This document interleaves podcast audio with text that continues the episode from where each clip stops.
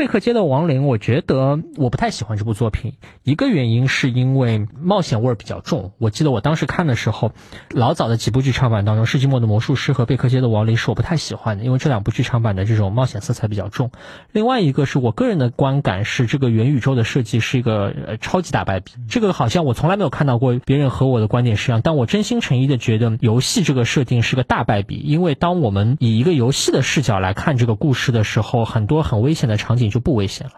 因为大家可以想象，在日常生活当中，有一个人死掉是件非常严重和可怕的事情。但是如果大家玩网络游戏下副本的时候，我们五个人卖血卖死四个，只要有一个人通关，这件任务也能够完成。这个时候，大家心态就变了，人的死亡就不是一件很沉重的事情。大家在看贝克街的亡灵的啊故事当中，有一段大家会记得说，毛利兰从那个火车上面跳下去，有很多人感动的一塌糊涂。但是我作为一个网络游戏老玩家，我的内心就非常的平淡。